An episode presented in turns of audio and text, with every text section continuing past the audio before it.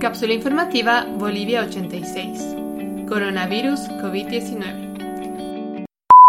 Paola Escobari es ingeniero electrónico especializada en radiofrecuencias y microondas de la Universidad de Surrey, en Inglaterra. Actualmente trabaja en la Agencia Boliviana Espacial y es parte del grupo de mujeres bolivianas expertas denominado Chicas Huasquiris. Hoy les presentamos el primer extracto de su entrevista en la cual le preguntamos sobre los rumores que surgieron sobre la relación entre el virus del COVID-19 y la nueva tecnología 5G. Paola, ¿existe una relación entre las redes 5G y la propagación del virus del COVID-19? ¿Se trata de una realidad o simplemente de una teoría de conspiración?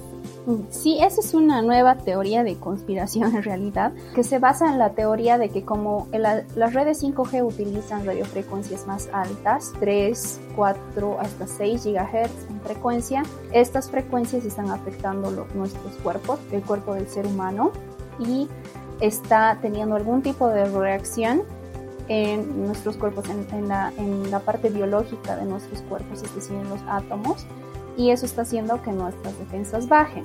Pero este tipo de frecuencias no tienen esa característica, no pueden alterar nuestra biología, la biología del cuerpo humano. Entonces, eh, no es posible que pueda rebajar o pueda disminuir nuestro sistema inmune. Gracias, Paola.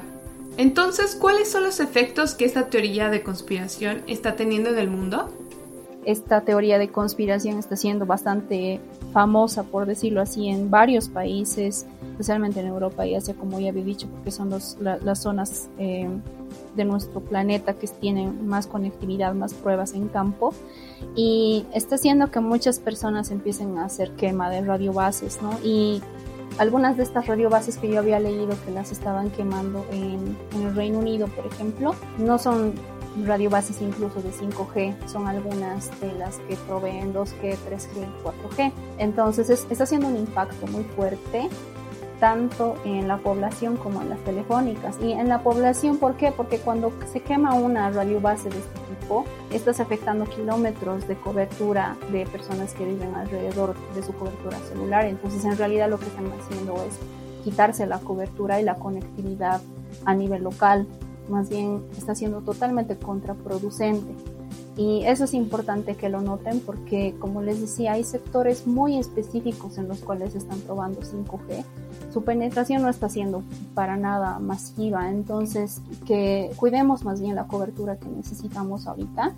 Todos estamos conectados y todos estamos en cuarentena y estamos conectados con, con nuestros trabajos, con nuestras familias, con todo el mundo a, a través del Internet y nuestros celulares. Entonces es muy importante más bien que se preserve esta, esta infraestructura de tecnología celular porque es lo que nos mantiene conectados obviamente y también para una llamada de atención porque las telefónicas sí invierten muchísimo dinero en esta tecnología y, y como les decía, no hay razón para que se pueda creer que, que este tipo de tecnologías, las redes 5G, puedan afectar de ninguna forma a los humanos.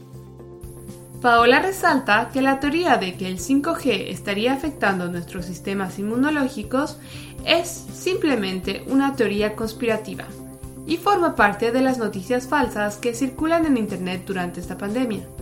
Como toda noticia falsa, esta genera impacto en el comportamiento de las personas y lastimosamente tiene como consecuencia acciones como la quema de antenas y radiobases que pueden desconectar a poblaciones enteras ya que también se ven afectadas las antenas de bandas 4G, 3G y 2G, que actualmente permiten la comunicación a través de nuestros celulares.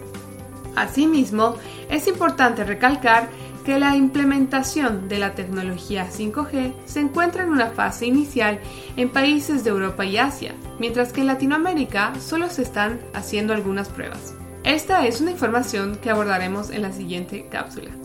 Si quieres descubrir más sobre el trabajo académico que están realizando las chicas Huasquiris, puedes encontrarlas en Facebook e Instagram bajo el mismo nombre y en su página web chicashuasquiris.org. Este audio fue editado en La Paz el 21 de mayo del 2020. Por favor, cuídense y cuiden a los demás tomando las medidas de precaución necesarias definidas por nuestras autoridades. Si tienes alguna duda o presentas fiebre, tos seca, y dificultad para respirar, Llama para pedir ayuda a las líneas gratuitas 810-1104 y 810-1106. Si tienes más de 65 años y necesitas ayuda para abastecerte de alimentos o comprar medicinas, llama al 810-1005.